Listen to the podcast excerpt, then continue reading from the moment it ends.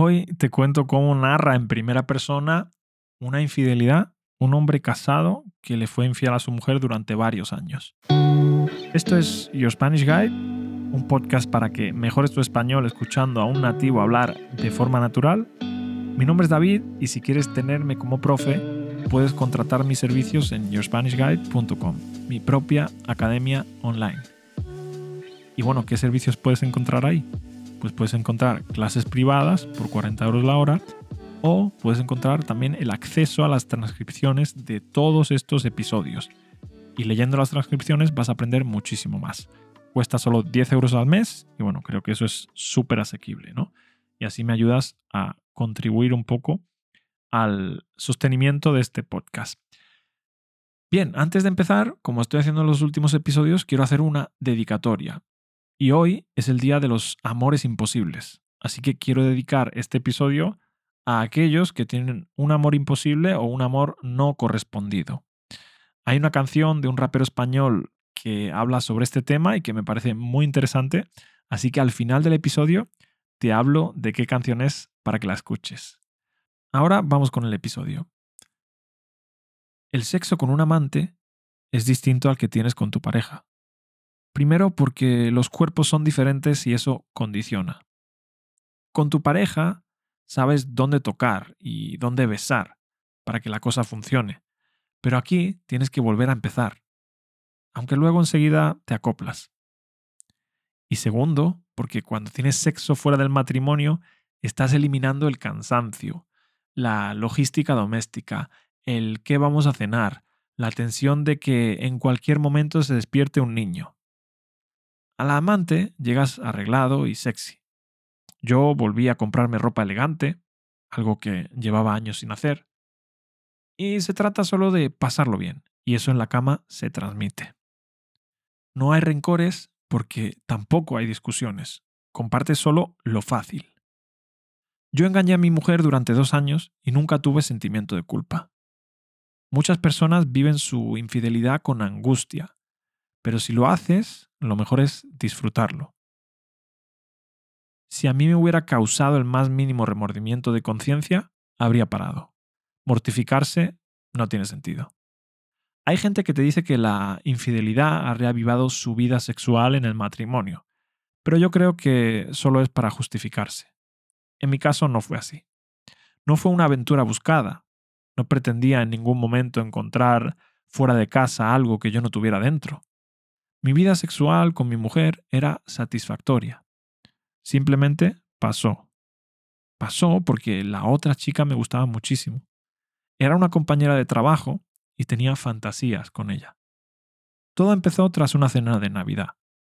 Me acompañó al coche y me propuso que tomáramos una copa. Al salir del bar, ella me dio un beso. Y yo respondí.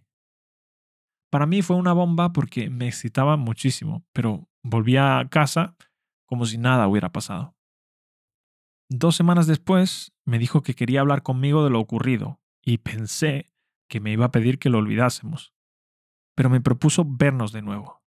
Y en ese mismo momento, antes siquiera de haber ido más allá del primer beso, hablamos de lo que iba a pasar como si estuviéramos a punto de firmar un contrato.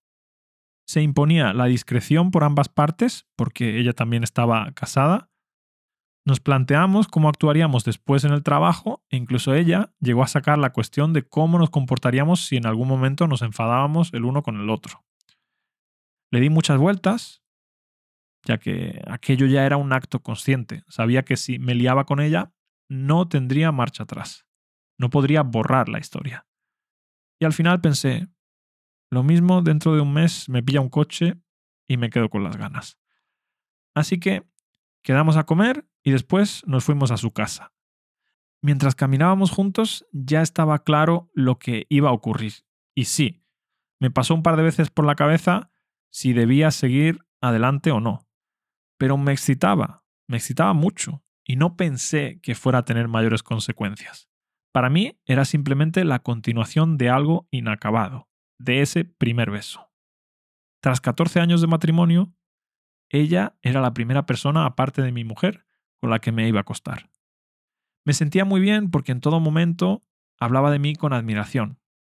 Ella era cinco años menor que yo y estaba encantada de estar conmigo. Me decía que yo le atraía muchísimo y bueno, que tenía muy buen cuerpo y a mí eso me halagaba. Como ya nos conocíamos de antes, no era como la primera vez que tienes sexo con una desconocida, o como yo me imagino que sería, porque nunca he estado con una desconocida. Eso sí, no puedo decir que esa primera vez fuese el mejor sexo de mi vida. Yo me casé enamorado y convencido de que mi matrimonio era para siempre. Nunca imaginé que le sería infiel a mi mujer, pero cuando llevas años casado y has tenido dos hijos, ya no eres la misma persona que juró amor eterno. A mí mi pareja todavía me gustaba cuando me lié con la otra, pero claro, después de tanto tiempo, la pasión ya no es la misma. Teníamos la frecuencia sexual de una pareja típica con hijos.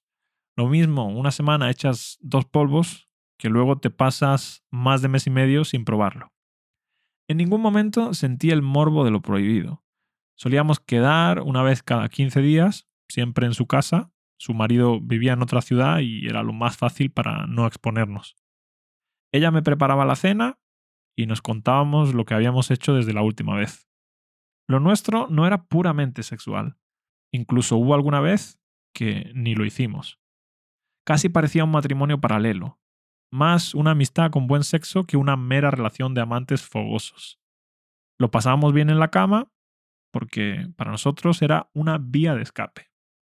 Cuando estábamos juntos, yo siempre hablaba de mí en singular, como si yo estuviese soltero. Nunca mencionaba a mi mujer o a mis hijos, porque para mí era una falta de respeto incluirlos en esto.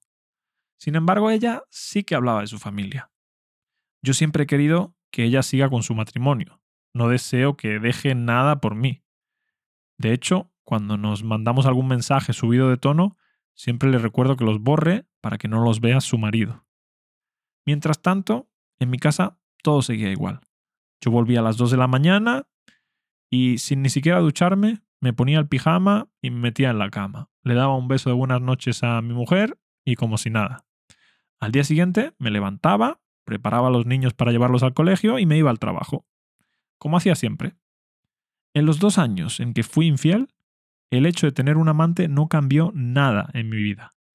Está mal engañar a tu pareja, lo sé, porque incumples lo que prometiste como adulto responsable. Pero como ella no se enteró y no le hice daño, pues me parece menos grave. No creo que esta historia me cambiase en nada. Mi mujer jamás me dijo que hubiese notado algo raro. Lo que yo hacía era camuflar mis citas bajo la forma de cenas con compañeros de trabajo o cine con amigos. Y sí, lo volvería a hacer. Más aún después de ver cómo luego fracasó mi matrimonio. Es más, si alguna vez vuelvo a tener pareja, me gustaría seguir manteniendo relación con ella. Después de cuatro años viéndonos, le he cogido cariño. Tampoco le contaría a mi pareja que fui infiel en mi matrimonio, y no porque me avergüence, sino por respeto a mi exmujer. Si yo hubiese visto a mi mujer besándose con otro, me habría parecido fatal, la verdad. En realidad, creo que la infidelidad nos da miedo porque supone una amenaza a nuestra forma de vida y la rechazamos porque provoca mucha inseguridad. Pero si te garantizaran por escrito que a pesar de la infidelidad tu vida en pareja iba a ser igual, mucha más gente lo entendería y lo aceptaría. Dos años después de que yo empezase esta historia, mi mujer me dijo que quería divorciarse porque no le gustaba ya mi forma de ser. Fíjate, después de 16 años y dos hijos. Poco después descubrí unos mensajes que se había mandado con otro hombre en los últimos días de nuestro matrimonio. Y en alguno de ellos incluso le decía que lo quería mucho. Me pareció muy ruin. Habría preferido que me lo contase, la verdad. Pero claro, ¿quién soy yo para pedir sinceridad? Eso sí, al menos yo nunca le dije te amo a mi amante. En fin, este es el relato, espero que te haya parecido interesante aunque sientas un poco de desprecio hacia las personas, es cierto que, bueno, que muchas veces pues escuchamos historias o vemos la tele para sentirnos moralmente por encima, ¿no? Y yo espero que tú puedas sentirte moralmente por encima que esta persona, ¿no? Que hizo algo que evidentemente no está bien. Así que nada, muchísimas gracias a todos los que me dais amor en las redes sociales y a los que me valoráis en las plataformas de podcasting. Y muchas gracias también a los suscriptores de yourspanishguide.com. De verdad, no podría hacer esto sin vosotros.